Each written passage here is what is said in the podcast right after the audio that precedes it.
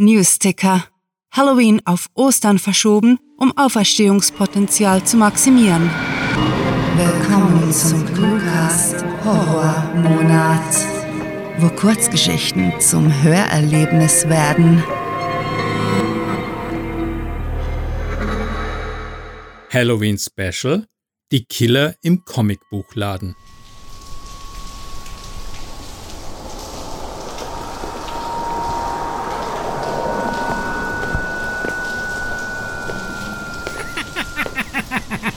Komm zurück! Ich will da nur spielen! rief Lenny durch den Comicbuchladen, bevor er langsam die Treppe hochschlich. Die Dielen des alten Gebäudes knarrten unter seinen Füßen, auch die Tatsache, dass er Sneakers trug, änderte daran nichts. Das gelbliche Licht der einsamen, etwas entfernten Straßenlaterne zeichnete den Schriftzug des Schaufensters als kaum leserliches, verzerrtes Muster auf dem Boden ab. Und draußen pfiff der Wind um das Gebäude, rüttelte an den Bäumen. Eine nasse Zeitungsseite klatschte gegen das Fenster, blieb kleben und entlockte Jenny, die nahe hinter Lenny schlich, ein erschrockenes Quietschen. Sie fuhr zusammen und Lenny konnte dabei das Rascheln ihrer zum Pferdeschwanz gebundenen Haare hören zischte er, hob seine Stimme aber sofort wieder zu einem an ein grauenhaftes Staccato erinnerndes Kichern an, das dem Joker jede Ehre gemacht hätte, und feixte: Oh, Benny, come out and play! Benny kam nicht heraus, denn niemand kam gerne heraus, wenn der Ripper sein Unwesen trieb. Aus der Ferne erklang der Motor eines sich rasch nähernden Autos. Jenny bedeutete ihrem Freund in einem Anflug übereifriger Paranoia ruhig zu sein, nicht aufzufallen. Eilig versteckte Lenny die große Klinge hinter seinem Rücken und duckte sich unter das Geländer. Die Frau in dem 20er-Jahre-Outfit tat es ihm gleich. Im nächsten Augenblick donnerte ein Pickup über die Main Street, viel zu schnell für die regennasse Straße. Die Rücklichter erfüllten den unbeleuchteten Raum für einen Moment mit blutigem Rot. Der ist ja wahnsinnig, flüsterte Jenny und erhob sich wieder. Lenny nickte, rückte seine Maske zurecht und meinte halblaut: Ja, manche Leute sollten besser aufpassen. Man ist so verdammt schnell tot. Sein Ernst verwandelte sich zu einem amüsierten Grinsen, als er seine Waffe wieder fester umklammerte und hinzufügte: Apropos sterben, jetzt ist Benny fällig. Jenny hakte sich bei dem Ripper ein und hauchte, Ach Schatz, ich finde es so verdammt heiß, zusammen mit dir Menschen zu jagen. Sie konnte ein Glucksen nicht unterdrücken und Lenny war nicht ganz klar, wie ernst seine Freundin gerade war. Vermutlich wusste sie es selbst nicht so genau. Ach, das nächste Mal, wenn ich an einem Wunschbrunnen stehe, werde ich eine Münze hineinwerfen, versprach er und fuhr ihr durchs Haar. Du weißt schon, nur um mir zu wünschen, dass wir noch viele Feiglinge aufschlitzen. Das Holzschild, das draußen über der Tür hing, quietschte gruselig und unterbrach seinen romantischen Gedankengang. Jenny verkrampfte sich. Offenbar hatte auch bei ihr der Jagdinstinkt wieder über die erotischen Fantasien gesiegt. Kein Problem.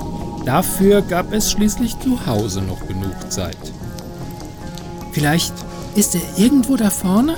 In der Superman-Ecke? Lenny befand diese Idee für überprüfenswert, hob sein Messer und pirschte los. Er wusste, dass seine Freundin ihm den Vorsprung ließ, weil er ihre klackernden Absätze nicht hörte. Beinahe wäre er über den leblosen Körper von Kenny gestolpert. Der Trottel im Pink Panther-Kostüm hatte nicht lange durchgehalten. Knapp zwei Minuten, bis ihm Lenny die Kehle aufschlitzen konnte. Licht aus. Vorsichtig näherte sich der Ripper dem Regal und linste um die Ecke. Nichts. Kein Benny, kein Opfer, nur die Halkhände im von Regentropfen gesprenkelten Schaufenster. Für diesen Kill würde er hart arbeiten müssen. Gerade als er bereit war, Jenny zuzurufen, dass das Erdgeschoss sauber sei, hörte er seine Freundin bestürzt schreien, gefolgt von einem Gurgeln und einem Plumpsen. Lenny fuhr herum, erkannte einen Schemen, der ins Untergeschoss entwischte. Panisch brüllte er: Jenny! Er hastete los, nahm alles wie durch einen Schleier wahr. Er ahnte, welches Grauen er vorfinden würde. Tatsächlich, da lag sie, auf dem Rücken, ein Bein angewinkelt, die Augen geöffnet. Trotz des Halbdunkels konnte er das Blut auf ihrem Hals sehen, dort wo dieser Drecksack Benny ihr die Kehle durchgeschnitten hatte. Noch bewegten sich ihre Pupillen und ihre Lippen formten Worte. Ein letzter Hauch, matt. Er beugte sich zu ihr hinunter, ergriff ihre Hand, drückte sie so fest er konnte, spürte, dass sie den Druck erwiderte. Nun verstand er sie. Er, er ist im Keller. Räche mich. Ihr Griff ließ nach. Sie zuckte und hauchte. Ich liebe dich. Die Hand erschlaffte, und als er aufsah, bemerkte er, dass sie ihre Lider geschlossen hatte und sich nicht mehr rührte.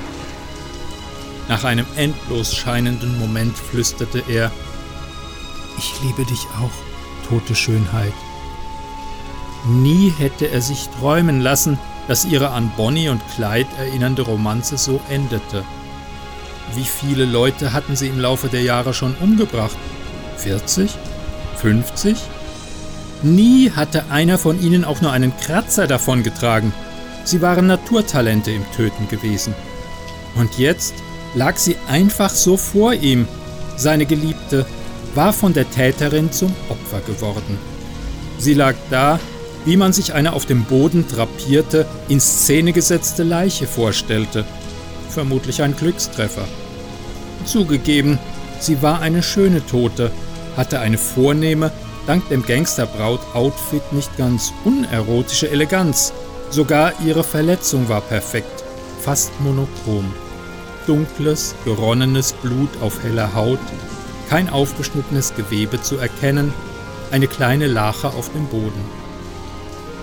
Lenny zögerte nur eine Sekunde. Dann kramte er das Smartphone aus seiner Tasche und knipste ein Foto. Ohne Blitz, denn das wäre Jennys Abgang nicht gerecht geworden. Er wusste, was jetzt zu tun war, kannte den Narrativ aus hunderten Filmen, Comicbüchern, Videogames. Man müsste an Gedächtnisverlust leiden, um sich nicht an diese Trope zu erinnern. Der einsame Held hat nach dem pathoserfüllten Tod seiner Angebeteten nichts mehr, wofür es sich zu leben lohnt, nichts außer der Rache. Auch Lenny erging es nicht anders. Es fühlte sich natürlich an, es fühlte sich richtig an. Jetzt würde Benny dran glauben. Ruhe in Frieden. Ein letztes Mal strich er der wunderhübschen Leiche durchs Haar, trauerte ihren gemeinsamen Mordeskapaden nach dann erhob er sich bestimmt und marschierte, ohne sich überhaupt die Mühe zu machen, ruhig zu bleiben, die Kellertreppe hinunter. Stufe um Stufe tauchte er tiefer ein in den Schlund, bis er schließlich die dünne, ächzende Holztür aufstieß und laut keifte. Benny, du Dreckschwein! Das wirst du bezahlen! Im nächsten Moment erstarrte er. Den Anblick, der sich ihm bot, hatte er nicht erwartet. Er trat in ein Spiegelkabinett ein. Einige rote Glühbirnen baumelten von der Decke und verbreiteten ein schummriges Licht, welches ihn, nachdem er aus der Dunkelheit des Ladens kam, harsch blendete und die Orientierung erschwerte. Hey Lenny! Ha, deiner Kleinen habe ich's gegeben, was? spottete die Stimme des Ladenbesitzers durch das Labyrinth der optischen Täuschungen.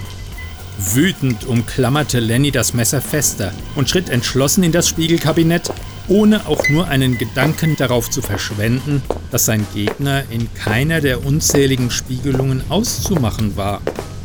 Ab und an sah er auf den Boden, so hatte er die beste Gelegenheit zu sehen, ob er gleich gegen eine Wand lief, was bei all den dank der baumelnden Glühbirnen bewegten Schatten nicht immer einfach war. Er hatte Benny für ein leichteres Opfer gehalten Immerhin saß der Comicbuchladenbesitzer die halbe Zeit nur auf dem Klo und litt unter chronischem Durchfall, den ihm sein vermaledeites Chili bescherte. Zeig dich, wenn du ein... Au! Der Knall war so laut, dass er scharf durch Lennys Schädel hallte. Ein Augenblick der Nachlässigkeit hatte ausgereicht und der Ripper war ungebremst in einen Spiegel gelaufen. Das Glas splitterte, die Maske war unsanft gegen sein Gesicht gedrückt worden, Lenny verlor das Gleichgewicht und landete schmerzhaft auf seinem Steißbein. Fuck! rief er impulsiv aus, doch auch still zu sein könnte ihn nicht retten. Ein Huschen hinter ihm auf dem Teppich, dann war Bennys Messer an seiner Kehle, fuhr ihr entlang von einem Ohr bis zum anderen. Lenny kannte die Regeln. Er kippte hinten über und verdrehte die Augen, während der Himbeersirup, den sie als Blut verwendeten, unter sein T-Shirt rann. All die Jahre waren er und Jenny unbesiegt gewesen, hatten jeden Teilnehmer von Bennys bekloppten Kostümpartys in der anschließenden Menschenjagd niedergemetzelt. Das perfekte Paar. Und jetzt das. Game over! skandierte Benny. Team Grün hat gewonnen! Ha, ich fasse es nicht! Wir haben euch tatsächlich fertig gemacht! Ja, ja, ja! Kenny und Jenny waren ebenfalls hinzugetreten und sie fragte beeindruckt, Du hast in deinem Keller ein Spiegelkabinett eingerichtet und das nur, um uns in diesem Spiel zu schlagen? Lenny konnte die Antwort seines Kumpels nicht mehr hören. Die Welt um ihn herum hatte zu existieren aufgehört. Er starrte seine Freundin an, umklammerte den Griff des Theatermessers, fühlte seinen Pulsschlag. Sie war eine so wunderschöne Leiche gewesen, so besonders, vollendet, grafisch wie ein Werbeplakat aus den 50er Jahren. Und es gab keine Möglichkeit, diesen einmaligen Augenblick wieder zu erleben, in seiner ganzen realen Pracht auszukosten. Oder doch?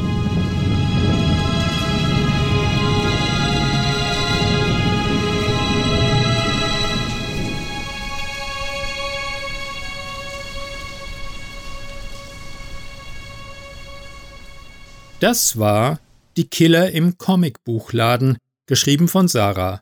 Für euch gelesen hat Klaus Neubauer. Diese Kurzgeschichte spielte am vorgegebenen Setting Comicbuchladen und beinhaltete die Clues Wunschbrunnen, Gedächtnisverlust, Spiegelkabinett, Durchfall und Pferdeschwanz. Happy Halloween! Wenn euch diese Hörgeschichte gefallen hat, dann besucht uns auf cluewriting.de, wo wöchentlich so viel neuer Content produziert wird, dass man schon mal die Übersicht verlieren kann. Aber keine Angst, wer den ClueWriting Newsletter abonniert, bleibt stets auf dem Laufenden und bekommt grandiotastische Literatur direkt in die Inbox geliefert. Euch gefällt unsere Arbeit und ihr möchtet eure Freude mit uns teilen? Dann schaut auf patreon.com slash cluewriting vorbei und unterstützt unser Projekt mit einer Kleinigkeit. Damit werdet ihr zu den Grandiotasten, die wir mit literarischen Rewards wie exklusiven Kurzgeschichten und der Möglichkeit, als Gastautor bei uns aufzutreten, beschenken. Apropos Grandiotasten, was wäre der Cluecast ohne seine Stimmen? Auf unserer Seite entdeckt ihr sie alle, also besucht diese Helden des Cluecast auf cluewriting.de slash cluecaster und vergesst nicht, dem Röcheln ihrer Stimmen zu folgen. Das war es für diese Folge und wir verabschieden uns mit dem Cluecaster-Kampfschrei.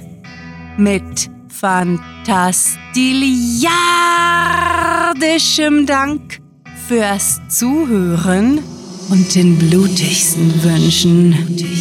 Eure Cluecaster.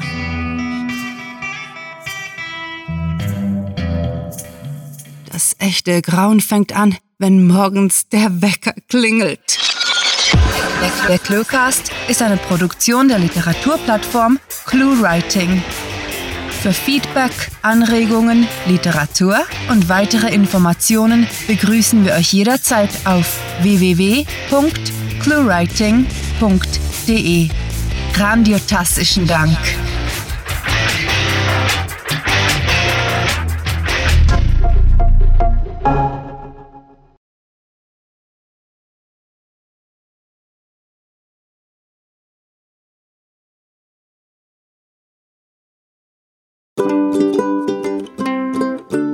Das gelbliche Licht der einsamen, etwas entfernten Raschel, Raschel. Verdammtes Papier. Jenny. Leicht erschrockenes, scharfes Einatmen. Entschuldigung, das ist, das ist Fixanweisung. Quietschen. Mein Gott, ich krieg hier noch Schnappatmung von diesem ganzen erschrockenen Einatmen. In Szene gesetzte Leiche vermisst. Es fühlte sich unnatürlich an. Es fühlt.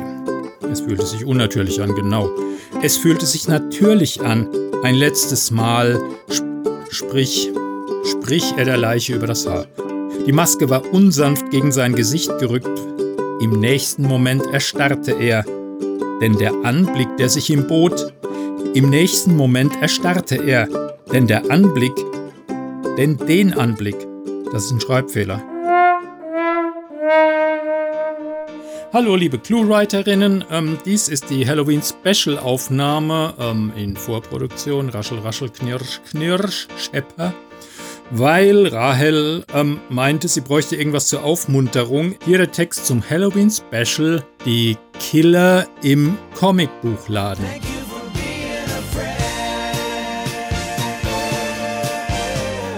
Na dann viel Spaß damit.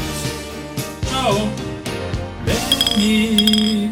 Come out and play.